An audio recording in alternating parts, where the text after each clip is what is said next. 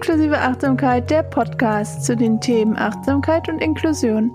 Mit mir, Mechtel Kreuser.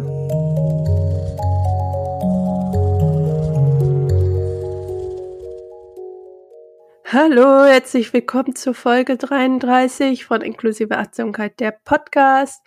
Ich bin Mechthild und ich freue mich, dass du wieder hier bist und dir die neue Folge anhörst. Ich bin ein bisschen erkältet, aber das hat mich nicht davon abgehalten, diese Folge mit äh, Katja aufzunehmen, weil ich äh, das Interview schon lange geplant habe und auch nächste Woche im Urlaub bin. Und also wenn die Folge rauskommt, bin ich schon wieder aus dem Urlaub zurück und äh, bin auch schon in Berlin für eine, die Community-Projekt, was ich ja jetzt plane. Da hoffe ich auch bald ein bisschen mehr Update zu geben. Im Moment ist es alles noch in der Entwicklung und in der Planung, aber ich plane ja eine inklusive Achtsamkeit Online-Community und ähm, hoffe, dass wir da zusammenkommen und uns weiter über die Themen Achtsamkeit und Inklusion austauschen können und auch praktizieren können. Da bin ich schon äh, ganz aufgeregt, dass wir das ähm, jetzt endlich angehen, dass das kommen wird. Und ähm, genau, da werde ich auch bald eine Warteliste für haben, dass du dich eintragen kannst, um zu sagen, ah ja, ich möchte auch sofort informiert werden, sobald es mehr Informationen zu äh, diesem äh, Projekt gibt, zu der Community. Und äh, Katja kenne ich, die jetzt im Interview war heute in dieser Folge kenne ich auch schon seit 2019 oder vielleicht, ich weiß nicht, ob ich die davor schon gesehen habe, aber ich glaube 2019 war äh, der Moment, wo ich sie das erste Mal äh, auch getroffen habe. Da reden wir auch in der Folge drüber. Und sie war eigentlich äh, ja auch die erste Person in Deutschland, die ich kannte, die äh, Yogalehrerin war und eine Bindung hatte. Aber ich will nicht zu viel zu vorwegnehmen. Ich freue mich einfach, dass diese Folge jetzt endlich äh, entstanden ist, dass wir die Folge aufgenommen haben. Deswegen ähm, auch äh, freue ich mich total. Ah, ich sag so oft, ich freue mich, aber es ist einfach so. Ähm, und jetzt viel Spaß mit der Folge. Wie immer gerne äh, rückmelden, wie, die, wie dir die Folge gefallen hat und auch Bewertungen schreiben, immer gerne und Nachrichten. Und jetzt viel Spaß mit der Folge. Hallo liebe Katja, danke, dass du im Podcast zu Gast bist. Ich äh, fange immer so an, dass ich meine Gästin sich einmal selber vorstellen lasse, äh, was du so über dich teilen möchtest, was du so machst. Mhm, sehr gerne. Ja, vielen Dank für mich für die Einladung. Ich freue mich auch sehr, mit dir sprechen zu können und, und zu deinem Publikum sprechen zu können. Ähm, genau, mein Name ist Katja Sandschneider. Ich ähm, bin 41 Jahre alt. Ich lebe seit 15 Jahren in Berlin, komme eigentlich aus Süddeutschland ähm, und unterrichte seit 2014, also seit knapp zehn Jahren, ähm, Yoga barrierefrei, wie ich es nenne, ähm, also Yoga für Menschen mit körperlichen Einschränkungen. Ich selbst äh, habe eine inkomplette Querschnittlähmung, das heißt, dass meine Muskulatur ab der rechten Hüfte und dem rechten Bein quasi nur noch so zu hm, 5 bis 10 Prozent vielleicht existent ist. Also ich kann das Bein ganz wenig bisschen selbst bewegen, aber ansonsten laufen kann ich nicht, beziehungsweise kann nur laufen, wenn ich eine Orthese trage, also eine Schiene mhm. am Bein ähm, oder auch Krücken benutze. Und wie so oft hängt natürlich alles mit allem zusammen. Das heißt, auch so Beckenschiefstand, Wirbelsäulen, Skoliose, verschiedene Fehlstellungen kommen damit einher. Und ähm, genau, letztlich bin ich, seit ich jugendlich bin, auf der Suche nach irgendwas, was meinen Rückenschmerzen äh, entgegenwirkt oder mhm. ich da so ein bisschen selbstbefähigt, auch was für meine Gesundheit tun zu können und habe ganz viel ausprobiert, ähm, von ach, Schwimmen über Fitnessstudio, Tai Chi, Qigong, ähm, alles Mögliche. Das war auch alles schon gut, Physiotherapie natürlich auch. Aber für mich persönlich den nachhaltigsten Effekt hatte das Yoga, ähm, das ich 2010, glaube ich, zum ersten Mal selbst gemacht habe. Und ich glaube, da kommen wir gleich noch mal ein bisschen im Detail zu. Ich jetzt gar nicht so weit aus. Genau. Ähm, ähm, genau, dass mich das so überzeugt hat, dass dann auch die Idee entstanden ist, das auch weiterzugeben, ähm, auch an Menschen mit körperlichen Einschränkungen. Und genau, seitdem gibt es Yoga barrierefrei, seit 2005. Und ja, so bin ich jetzt auch irgendwie auf meinem Weg hier in deinem Podcast gelandet. Ja, genau, auf jeden Fall äh, cool. Dann fange ich mal direkt mit 2010 vielleicht an, wie du dann damals zu Yoga gefunden mhm. hast. Würde mich interessieren. Ja, das war tatsächlich so ein bisschen Zufall. Ähm, ich hatte das eigentlich schon ganz lange vor, ähm, aber hatte überhaupt keine Vorstellung, was Yoga eigentlich ist, was es bedeutet, beziehungsweise welche Art von Übungen man macht.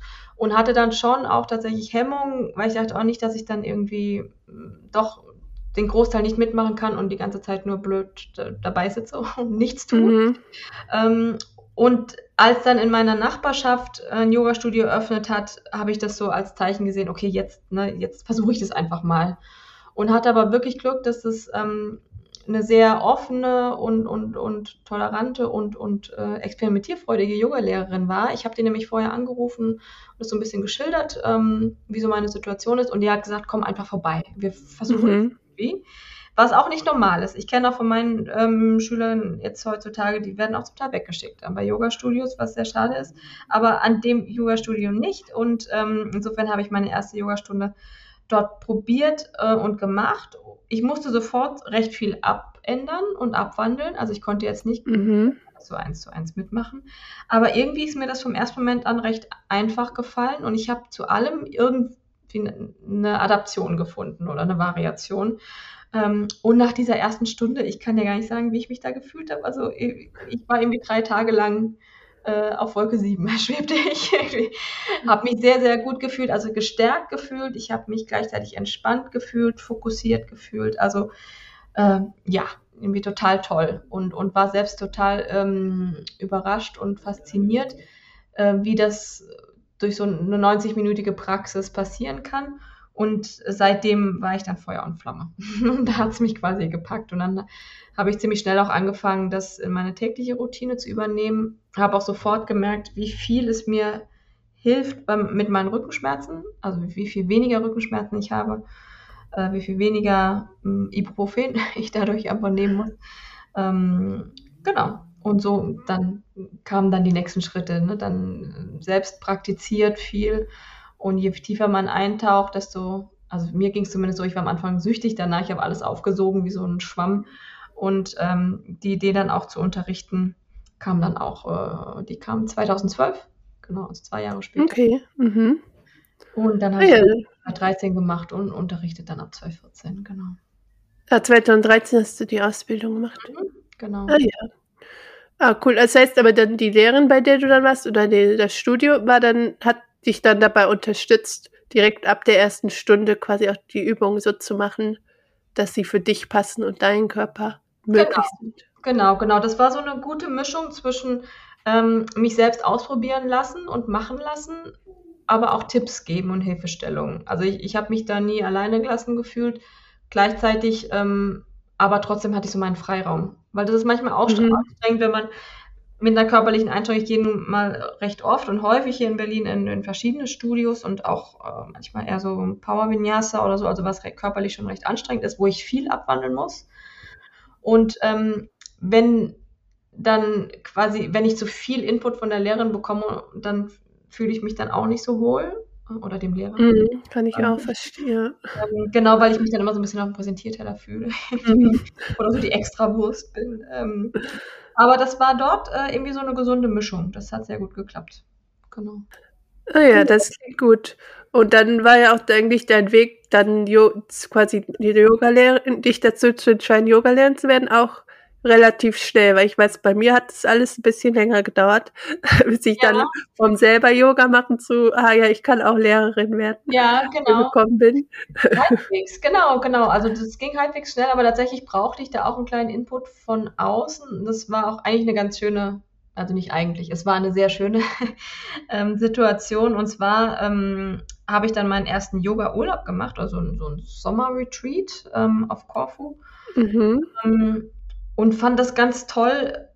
Und also ich war wahnsinnig gestresst davor von meinem Job. Ähm, inwiefern ich innerhalb von einer Woche äh, total entspannen kann durch diese Mischung Sommer, Sonne, Strand, aber natürlich auch Bewegung und Yoga und Meditation und Pranayama äh, und dieses ganze Kombipaket.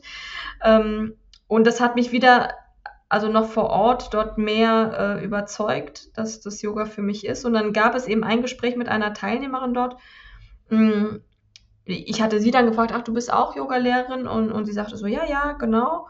und fragte mich dann zurück, na und du? Du auch? Und das war für mich total die absurde Frage erstmal. Mhm. Ich dachte, äh, wie, hä? Nee, na, natürlich nicht. So, guck doch, ne? Ich habe doch die Einschränkung. Und dann sagte sie einfach so ganz simpel, na, warum denn nicht? Und dann Ja, ja. Groschen gefallen, ja, warum? Eigentlich nicht. Das stimmt. Mhm. Ähm, und dann ist quasi die Idee noch auf Korfu äh, entstanden und da habe ich richtig gemerkt, wieso alles in mir dafür brennt. Und dann kam ich erstmal zurück nach Hause und habe äh, viel gegoogelt und recherchiert, ob es das schon gibt, in welcher Form es das schon gibt. Mhm. Und dann festgestellt, dass es es noch gar nicht wirklich viel gibt, vor allem nicht im deutschsprachigen Raum. Wir hatten es ja auch äh, gerade in unserem Vorgespräch schon davon, ja, dass es wirklich Mhm. in, in den USA äh, sich da viele Lehrer darauf spezialisiert haben, dort auch Fortbildung geben, aber gerade im deutschsprachigen Raum sehr, sehr wenig. Und das hat mich dann noch umso mehr bestärkt, das dann zu machen und den Weg zu gehen. Ja, das äh, kann ich auf jeden Fall auch von mir bestätigen, weil ich habe ja 2008 oder 9 angefangen Yoga zu machen und das war dann noch in den Niederlanden. Mhm. Und da hatte ich auch Glück, dass ich einen Lehrer hatte, der so ähnlich wie bei deiner Lehrerin auch halt mich einfach ja hat mitmachen lassen oder halt gewusst hat, dass Yoga ja halt viel mehr ist als nur die körperlichen Asanas und mich einfach hat quasi alles auch mitmachen, wo ich mitmachen konnte. Das klingt Mhm. so komisch, das so zu sagen, aber ja, wo ich halt einfach auch in der quasi fortgeschrittenen Yoga-Gruppe war, obwohl ich mich so gefühlt habe, als ob ich nicht fortgeschritten hier sein könnte, weil ich halt ja eine Körperbindung habe, aber das stimmt halt gar nicht so, weil Genau. fortgeschrittenes Yoga ist ja nicht nur quasi, sich besonders gut verrenken zu können. Nee, genau, genau. Ähm, und dann aber, als ich wieder nach Deutschland zurückgekommen bin, hatte ich auch dieses Gefühl, erstmal nicht überhaupt in ein Yoga-Studio gehen zu können, so wie du das auch von deinen Schülerinnen und Schülern beschreibst, weil, Mhm. also erstmal die Barrierefreiheit, überhaupt in ein Yoga-Studio zu kommen und dann auch äh, natürlich immer dieses angeguckt zu werden oder auch das Gefühl zu haben, so auf dem Präsentierteller Mhm. zu sein, wenn man irgendwo in ein Yoga-Studio ist, äh, wo andere Leute sind, die vielleicht ja das nicht so wissen, dass Yoga halt für alle Menschen möglich ist. ja. Ähm, genau, und dann hatte ich mich irgendwann dazu entschieden, die äh, Mindfulness-Based Stress Reduction aus Lehrerin-Ausbildung zu machen, wo Mhm. Yoga ja auch ein Teil von ist, aber eben nur ein Teil. Mhm. Ähm, und dann auch eher so Asanas, Mhm. äh, also die Körperübung. Und das war, glaube ich, 2019. Und da war nämlich auch der Moment, wo ich dich das erste Mal getroffen habe, nämlich bei den Inklusionstagen äh, in Berlin. Da hast du Ja, nämlich damals so ein äh, fünf Minuten in der Pause Genau. äh, Yoga gegeben. Und da dachte ich, ach cool, hier gibt's doch noch andere Leute, die das auch machen, die auch eine Bindung haben und Yoga-Lehrerin sind. Und ja, dann hat es quasi auch so, dass, die habe ich halt weiter darüber nachgedacht, dass ich auch Yoga quasi als Yoga-Lehrerin arbeiten kann, ja. neben dem MBSR. Ja, Genau, Genau. eben, also es geht auf jeden Fall. Also es ist, ähm, ja, kann ich nicht nur, nur bestätigen. ja, total cool. Genau, und du gibst äh, dein äh, Yoga, das du unterrichtest, heißt ja auch Yoga barrierefrei. Mhm. Ähm, willst du da noch mal ein bisschen erzählen, was das genau für dich bedeutet, was es auch vielleicht äh, anders ist als anderes Yoga, was man sonst so Ja, genau. Ähm, ja, ich hatte auch lange überlegt mit dem Begriff, weil es mir wichtig war, ähm, das irgendwie auf den Punkt zu bringen, worum es mir geht. Ähm, aber es auch positiv zu besetzen, weil es gibt ja irgendwie, keine Ahnung, äh, ja, zum Beispiel Yoga ohne Barrieren hatte ich am Anfang auch, aber barrierefrei hat noch, einfach nochmal eine Mhm. andere Konnotation. Und ähm, letztlich geht es mir darum, die Menschen mit körperlichen Einschränkungen, die Yoga machen möchten, dazu zu befähigen, das auch zu tun, egal welche Einschränkung sie haben und wie stark die Einschränkung ist. Ähm, das heißt, ich gehe sehr individuell auf ähm, meine Teilnehmenden ein und Mhm. wir fokussieren uns eben immer darauf, was geht, was kannst du selbst machen, was, was ist dir mit deinem Körper möglich und wie können wir da dann die Praxis äh, damit äh, ermöglichen. Ähm, das heißt, wir halten uns nicht länger auf, ach so, das geht nicht oder jenes geht nicht. So gibt natürlich ganz viel, also aber auch bei Menschen ohne Einschränkung gibt es ganz viele Ja. Sachen, die nicht gehen, ja. Und wenn man sich Genau. immer nur darauf fokussieren würde, das ist ja das Glas halb halb leer sehen, aber wir sehen es eben eher halb voll. Ähm, und durch diesen Ansatz ähm, und mit viel Hilfsmittel natürlich auch, Einsatz von Yoga-Blöcken, Stühlen, Wand, Tisch, Boden, alles Mögliche, was eben gerade da ist, ähm, geht das wirklich erstaunlich gut, dass auch Menschen, die wirklich ähm, auch starke Einschränkungen haben, selbst mitmachen können. Ähm, ohne zum Beispiel auch äh, ohne Assistenz. Ähm, es geht auch mit Assistenz beispielsweise, ja, also dass eine zweite Person mithilft bei den Bewegungen. Ähm, ist natürlich auch möglich, aber ähm, letztlich momentan unterrichte ich ja auch äh, online. Das hat sich in der Pandemie so ergeben, mhm. Weil quasi aus ganz Deutschland auch Personen dann dazukommen sind, gerade weil es es ja in Deutschland noch nicht so häufig gibt. Ähm, und da sind auch Menschen dabei, die dann komplett im Rolli ähm, die Stunde im Sitzen mitmachen, äh, aber alleine eben. Also sie brauchen keine Hilfe, sie brauchen keine ähm, Person, keine Betreuungsperson, Assistenz. Und das finde ich auch enorm wichtig, mm, dass mhm. sie da irgendwie so selbstbemächtigt werden, äh, ihre eigene Praxis zu gestalten. Ja, weil es gibt ja auch so viel Freiheit, dass man merkt, wie viele Möglichkeiten man körperlich hat, wo vielleicht andere Leute, die äh, ja entweder Therapeuten oder auch andere nicht behinderte Personen im Umfeld sagen, ach, das kannst du nicht. Und dann merkt man, wie viel man eigentlich doch kann. Ja, ja, eben. Yoga. Eben, eben. Ja.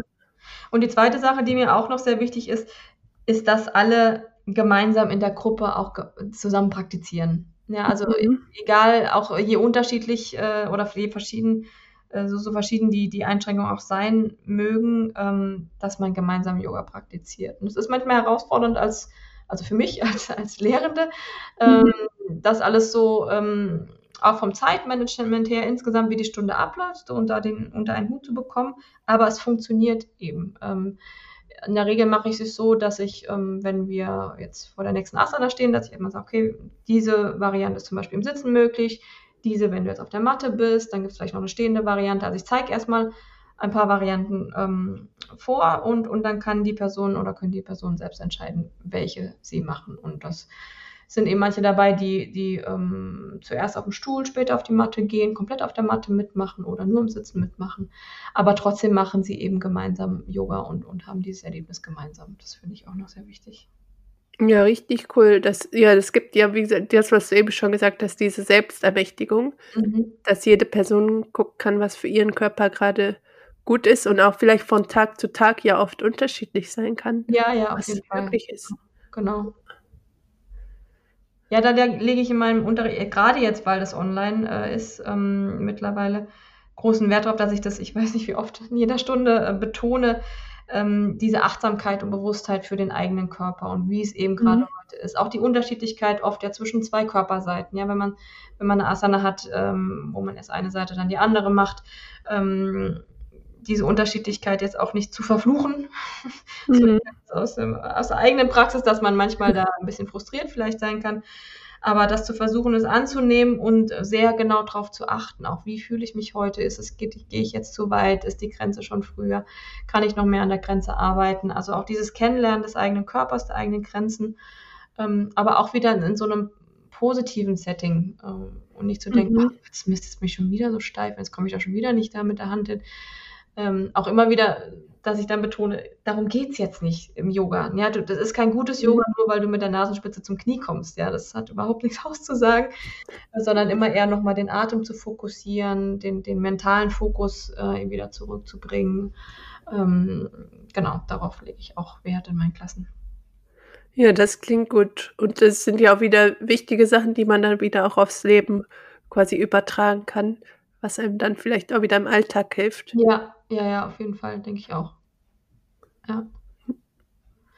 Allein diese, also ich meine, ich kenne das aus der eigenen Erfahrung, dass man sich ähm, grundsätzlich, manchmal wenn man krank wird, aber auch wenn man eben eine chronische Einschränkung hat, sich dem oft so ausgeliefert fühlt ähm, und da eben mhm. nicht so, sich so rauskommt. Und da spielt, also kann ich jetzt nur von mir persönlich sprechen. Ich meine, manche Schüler haben es mir auch äh, entsprechend so gespiegelt, aber das ist halt ein wahnsinniges Werkzeug ist und, und, und mir selbst so, so eine Kraft gibt und so eine Zuversicht, dass ich das doch ein Stück weit selbst noch kontrollieren kann und in der Hand habe. Also nicht diesen kompletten Kontrollverlust so hinzunehmen, sondern zu sagen, okay, ich habe jetzt Rückenschmerzen, alles klar, ähm, aber ich gehe jetzt mal eine Stunde auf die Matte und es ist immer besser danach. Ja. Ich bin noch nie mhm. Yoga gemacht und es war danach schlimmer. Ähm, und allein das ist jedes Mal so faszinierend und jedes Mal, wirklich jeden Tag bin ich dankbar dafür. Ähm, weil auch wenn ich das ein paar Tage nicht mache, äh, die Yoga-Praxis, merke ich sofort, dass ich mehr Schmerzen habe, dass ich mich insgesamt unwohler fühle.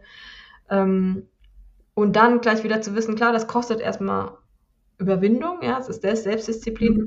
ähm, aber es hilft eben auch sofort immer. Mhm. Und es ist irgendwie besser und nachhaltiger, als sich einfach nur eine Ibuprofen einzuschmeißen.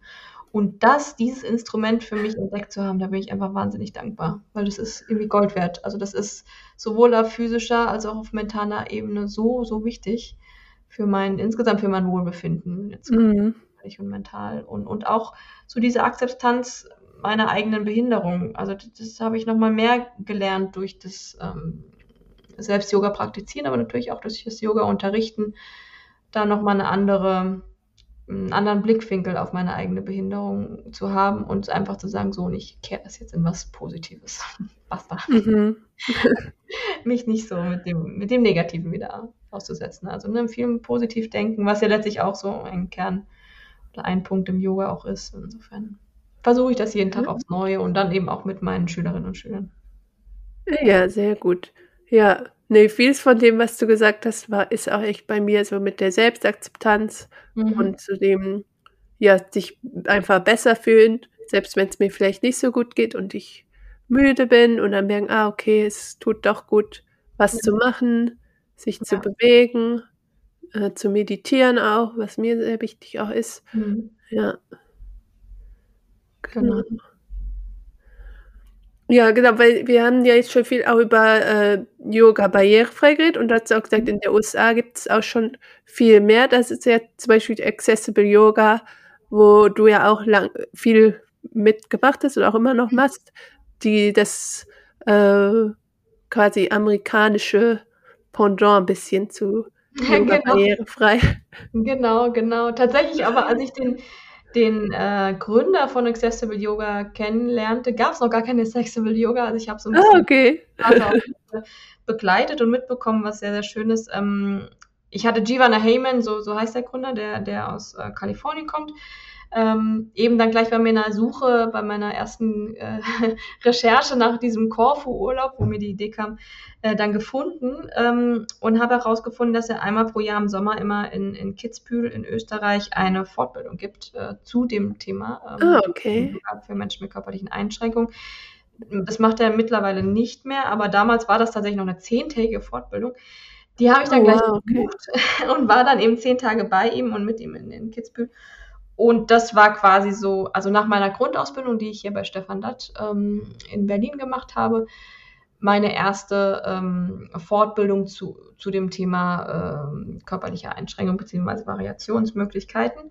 Und es war wahnsinnig wichtig und gut, ähm, weil es mir eben gezeigt hat oder einfach so, so, so eine Kreativität mitgegeben hat. Ja, also es geht jetzt, mhm. man lernt in, in so einer Fortbildung jetzt nicht alle möglichen Variationen bei je möglicher Einschränkung, sondern mhm. man lernt einfach äh, mit Asanas kreativ umzugehen und auch mit den ähm, Körpern beziehungsweise ja, den Menschen, die, die zu einem in die Klasse kommen, ähm, kreativ umzugehen und zu arbeiten. Ähm, und das war wahnsinnig wichtig, ähm, dann auch für den weiteren Weg natürlich. Ähm, und dann war, oh Gott, jetzt muss ich lügen, ich glaube 2015, genau, hat äh, Giovanna Heyman hatte dann sowieso die Idee, so ein bisschen mehr Netzwerk, äh, Networking zu machen und hat dann ähm, die Accessible Yoga Conference veranstaltet in, in Santa Barbara in Kalifornien, wo ich auch hingeflogen bin. Oh, wow, cool. Das war auch eine wahnsinnig tolle Erfahrung, weil es zum ersten Mal äh, ich andere Yoga-Lehrende kennengelernt habe, die das auch also die mhm. auch barrierefreie Klassen unterrichten. Und das war für mich wahnsinnig wichtig, so dieses, ah, wow, und man kann sich mal austauschen und äh, dass ich nicht immer die Einzige bin zu dem Thema. Ähm, mhm. Einzige. Und die Konferenz war eben so ein großer Erfolg und, und alle waren irgendwie so, dass sie sagen so, oh Gott, man, man muss sich mehr vernetzen und es muss irgendwie alles noch ein Publiker werden. Ähm, dass daraufhin äh, quasi jährlich diese Konferenzen stattfanden und dann sich irgendwann auch diese NGO ähm, konstituiert hat. und da war ich am Anfang sehr, sehr aktiv, äh, da auch mit involviert, sodass wir auch in Europa, hier in Berlin, äh, eine, die erste europäische Konferenz dazu gemacht haben. 2018 war das, glaube ich, im Herbst. Und genau, seitdem floriert diese NGO und, und verbreitet mhm. weiter und ist mittlerweile wirklich schon vielen im Begriff, was mich sehr freut, weil es eben tatsächlich diese Botschaft ähm, in die Welt trägt und immer bekannter macht, dass eben Yoga auch mit körperlichen Einschränkungen möglich ist, wobei Accessible Yoga das auch noch viel, viel weiter zieht, also auch für, mhm. für Menschen, ähm, für Menschen mit ähm, ja, vielleicht sozial schwierigen Hintergründen, mit wenig Geld, äh, ja, also auch so diese ähm, finanzielle Barrierefreiheit quasi äh, mhm. äh, wird. Ähm, genau, also äh, alle möglichen, ähm, wie, wie sagt Giovanna äh, immer, dass quasi dass er es allen Menschengruppen ermöglichen möchte, die bisher noch unterrepräsentiert sind, beziehungsweise mhm. bisher noch keine Yoga-Praxis äh, ermöglicht bekommen. Aus welchem ja. immer. Ja, also er macht ja auch echt viel auch auf Social Media, wo er dazu aufklärt und die haben ja auch eine ganze äh, Online-Akademie jetzt und ein Online-Yoga-Studio. Genau. Da ist auf jeden Fall viel ähm, Inhalte, die man ja. finden kann, wie man es für mehr Menschen zugänglich machen kann. Ja, auf jeden Fall. Ja, das ist mit sehr viel Herzblut und sehr viel Engagement ähm, von Jivana selbst natürlich, aber auch von mhm. allen möglichen Yogis und Yoginis weltweit äh, gewachsen äh, und so entstanden. Also das ja. ist wirklich eine sehr schöne, sehr schöne Organisation. Ja, ist echt.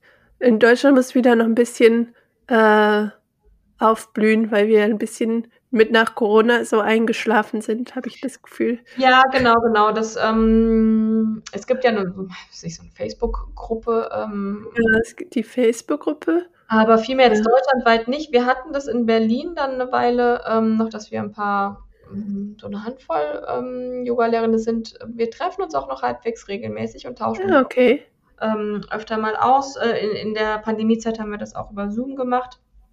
Ähm, mhm. Ja, da war ich auch einmal dabei, ja. Mhm. Ja, stimmt, ne, du warst auch immer dabei. Genau, was mhm. auch sehr, sehr, wichtig ist, weil oft, ähm, also auch da wieder so der Austausch mit, mit anderen Yoga-Lehrenden, die äh, eben auch solche Klassen anbieten, weil wir ganz oft ganz konkrete Situationen, äh, wo wir vielleicht selbst ein bisschen unsicher sind, ja, ne, welche Asana kann ich da jetzt anbieten, welche Variation, mhm. wie soll ich da mit der Situation umgehen, dass wir uns ganz konkret dazu austauschen. Das ist meistens oder immer sehr, sehr fruchtbar und äh, hilfreich. Ähm, einfach nochmal so ja, ein paar Perspektiven von Kolleginnen äh, damit reinzubekommen. Ja, genau. Und auch wieder dieses zu merken, okay, ich bin nicht alleine mit ja.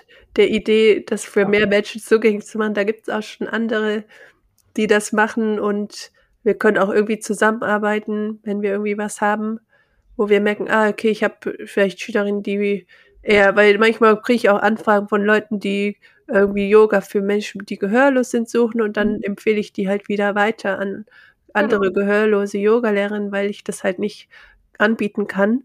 Genau. Äh, und so einfach auch dieses Netzwerk zu haben an anderen Leuten, die auch sich dafür einsetzen, Yoga für mehr Menschen zugänglich zu machen. Mhm. Genau, genau, ja. Mhm.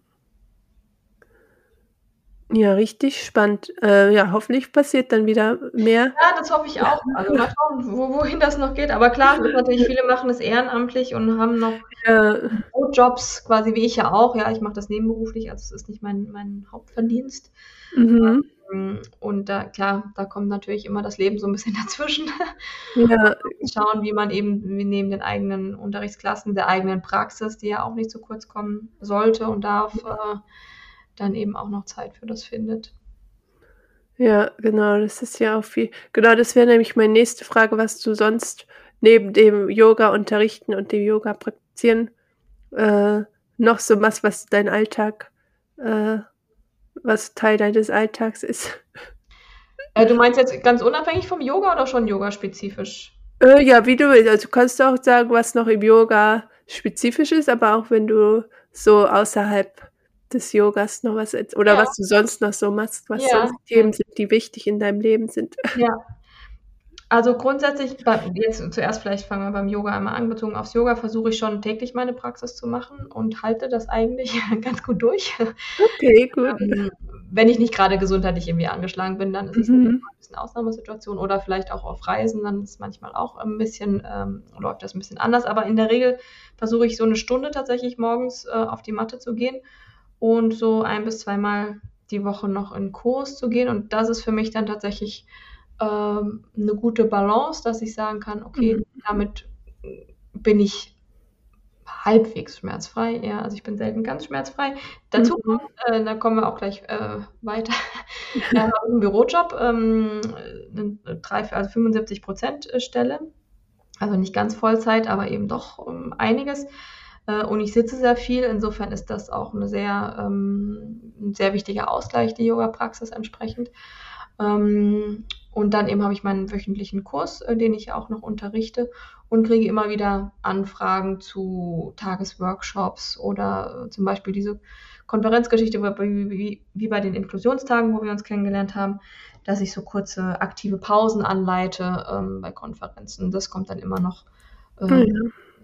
So dazu. Das ist manchmal mehr, manchmal, manchmal weniger.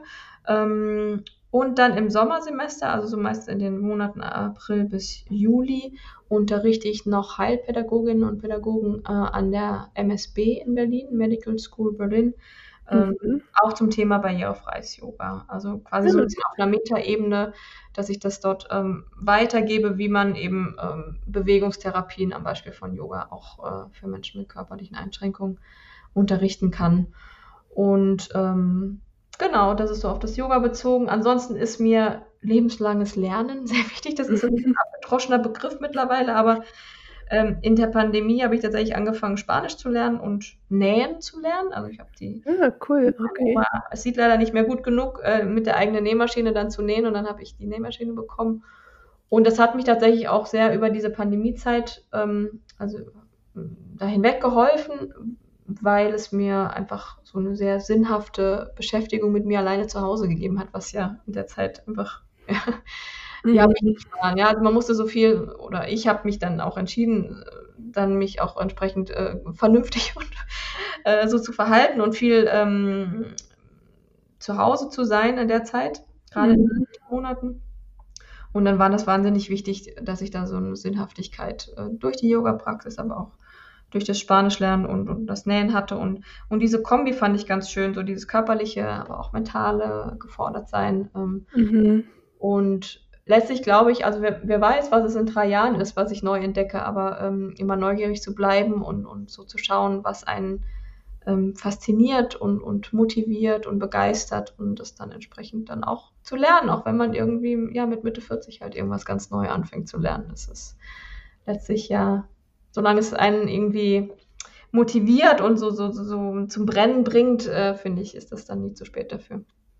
Ja, das stimmt. Und ich finde, diese Neugier hängt ja auf jeden Fall auch mit dem Yoga zusammen, weil man da ja auch wie ähm, immer wieder was Neues lernt und auch diese Offenheit zu seinem Genau. Körper und zu seinem Mhm. Geist auch äh, praktiziert. Ja, genau, genau, stimmt. Das, das passt wirklich sehr gut zusammen. Ja. Ja, ist dann ja die Frage, kommt das eine durch das andere oder das an, ein andere durch das. Das stimmt, das wäre jetzt nochmal interessant. Da müsste ich tatsächlich auch mal reflektieren. Das kann ich jetzt so ad hoc gar nicht sagen. Ähm, Äh, ähm, genau, aber tatsächlich merke ich, oder ich, ja, das, ich weiß nicht, ob es an der Erziehung liegt oder ob es mir einfach in die Wiege gelegt wurde, dass ich schon immer ähm, diese gewisse Neugier auch hatte und dass ich auch so ein, schon so ein gewisses Vertrauen in mich und meinen Körper eben trotz der Behinderung irgendwie mir mitgegeben wurde. Mhm. Ähm, dass ich schon immer denke, ach, wird schon irgendwie. das kriegen wir irgendwie hin.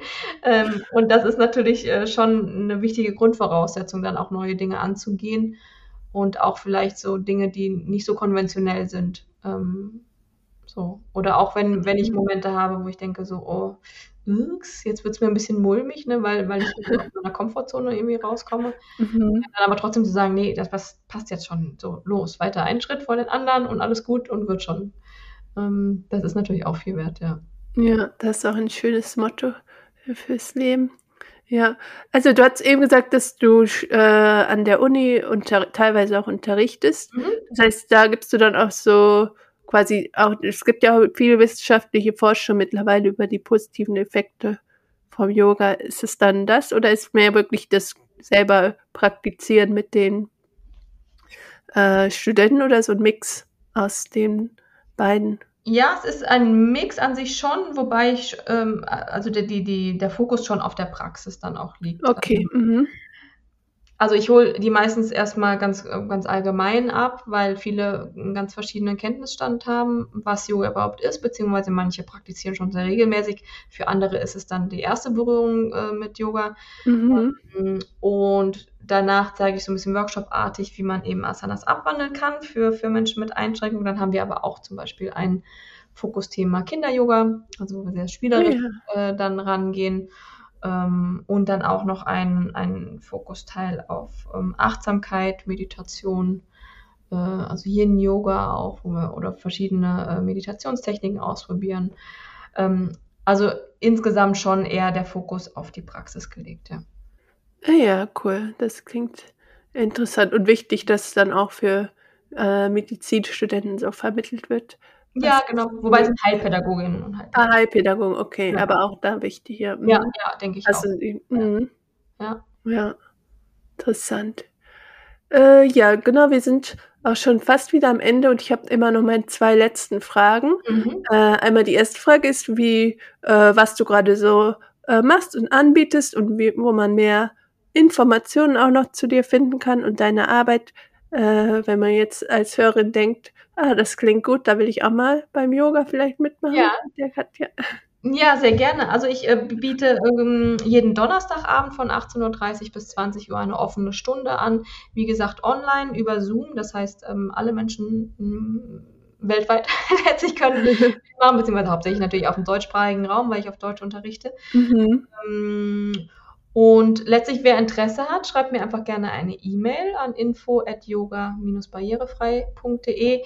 Ansonsten gibt es auch auf meiner Website alle Informationen yoga-barrierefrei.de. Ähm, ich bin nicht so ein super riesen Social Media Fan, äh, tatsächlich auch, auch aus Selbstschutz und Achtsamkeitsgründen, mhm. nicht so viel Zeit online abzuhängen. Ich bin auf Facebook aber trotzdem vertreten, also auch da äh, poste ich auch hin und wieder, wenn mir ähm, Artikel oder irgendwelche interessanten Beiträge über äh, vor die Füße fallen, dann poste ich ein bisschen was dazu. Ähm, und es gibt seit einiger Zeit auch drei YouTube-Videos von mir, die ich äh, in Kooperation mit Hey Hey ähm, gemacht habe. Ist eine, eine Firma, die sich auf ähm, so Closed Loop Yoga Material ähm, spezialisiert hat, also recycelte mhm. Yoga Material. Ähm, das heißt, wenn jemand ähm, gar keine Vorstellung hat und so ein bisschen äh, kennenlernen möchte, wie ich unterrichte und wie das alles funktionieren kann, zum Beispiel auch im, im Sitzen Übungen zu machen, dann gerne einfach auch mal meinen Namen ähm, auf YouTube suchen und äh, genau, drei kleine Videos gibt es dazu. Äh, auch zum Beispiel mit Variationen des Sonnengrußes, äh, wie man den im Sitzen mh, hm, abwandeln kann. Und ja, genau, das sind so die regelmäßigen Geschichten. Ansonsten gerne auch einfach mal ähm, anrufen, wenn es Fragen dazu gibt. Also ich bin immer ja, viel für, für Kommunikation, auch letztlich auch mit meinen Schülerinnen und Schülern in den Kursen, äh, weil ich finde auch, das ist so ähm, ja, gerade bei barrierenfreien Klassen der Schlüssel auch, dass man darüber spricht, damit, dass man mhm. was funktioniert, was geht gut, was fühlt sich gut an, was fühlt sich nicht so gut an, wie können wir einen guten Weg finden. Ähm, genau, insofern, wer Interesse hat, gerne einfach anrufen oder schreiben. Ähm, ich freue mich ja. über Nachrichten und Interessenten dafür, für das Thema. Genau, das verlinke ich auch alles noch. Genau das, was du sagst mit dem vorher kommunizieren, finde ich auf jeden Fall auch total wichtig, weil du hast ja am Anfang auch gesagt, dass es so unangenehm ist, wenn man irgendwie auch präsentiert mhm. in der ja. Klasse ist und dann ist es besser, halt solche Sachen vorher äh, zu klären, dass man die Yogalehrerin oder Yogalehrer da Bescheid weiß und die Schüler oder die Schülerinnen oder Schüler sich sicher fühlt, als dass dann in der Klasse irgendwas ja, gefragt genau, wird oder ja. gesagt wird. Das ist auf jeden Fall auch schon manchmal hatte. Ja, ja. Ist auch noch eine wichtige Ergänzung vielleicht. Also eben, ich mache das mittlerweile, ähm, ich bin da auch flexibel, je nachdem, was die Person braucht. Ich biete auf jeden Fall immer an, äh, gerade jetzt bei den Online-Klassen, da, äh, eine Kennenlernen-Einzelstunde, ähm, also dass wir ja. uns zu zweit äh, online dann treffen und eben alle offenen Fragen erstmal klären und, und ähm, aber natürlich auch gleich in die Praxis mit einsteigen, schon mal ein paar Übungen ausprobieren, ähm, vielleicht dann schon individuell schauen, was ähm, oder inwiefern äh, wir in welcher Form wir abwandeln, die Asanas. Ähm, nicht alle Personen möchten das, nicht alle Personen brauchen das, aber manche eben schon und das ist auch sehr mhm. gut so. Und das biete ich eben immer noch mit an. Äh, das Mindeste, also wenn das nicht genutzt wird, äh, wird dann äh, das Mindeste, was davor passiert, ist, dass wir einmal telefonieren. Ja, also dass ich die, ja. dass wir uns schon ein bisschen kennenlernen, bevor es wie gesagt dann gleich in die Gruppe geht. Man will und sollte auch nicht alles in der Gruppe äh, besprechen. Was ich zum Beispiel dann auch mache, wenn, weil ich dann in den Online-Klassen schon auch sehr genau hinschaue. Ähm, also es ist jetzt nicht so, dass ich da einfach was vorturne und gut ist, mhm.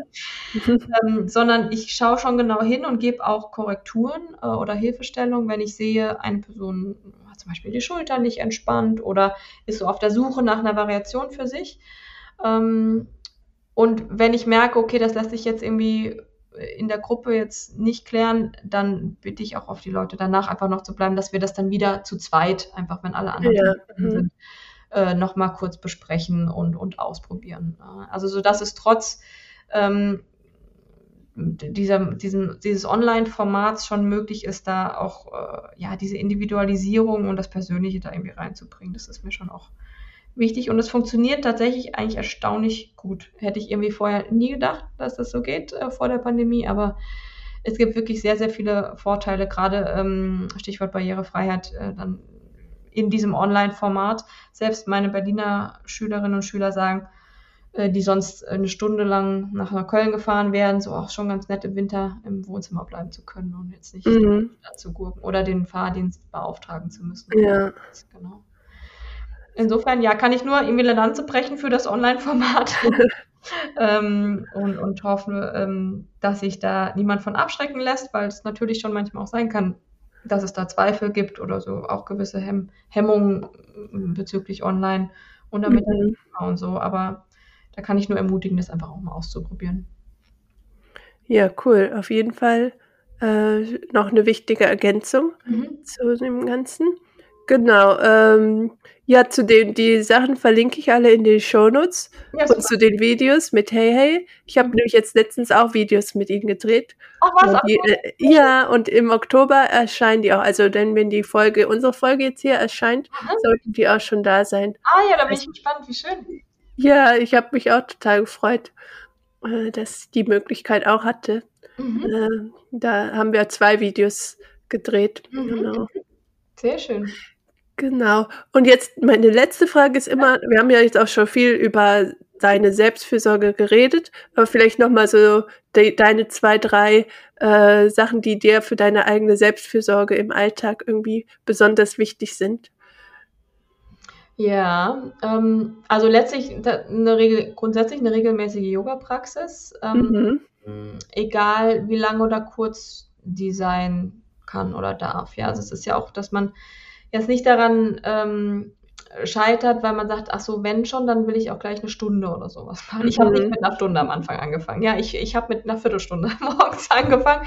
Und erst als ich gemerkt habe, wie gut es mir tut, ähm, hat mich das so motiviert, dass ich das dann immer erweitert habe. Also da jetzt auch nicht ähm, zu viel von sich verlangen, beziehungsweise manchmal, wenn ich merke, es geht gerade gar nicht und ich bin einfach zu erschöpft, Mhm. auch einfach mal sein zu lassen und zu sagen, gut, vielleicht muss ich mich auch einfach mal hinlegen oder dafür länger schlafen morgens. Mhm. Also es auch nicht zu erzwingen.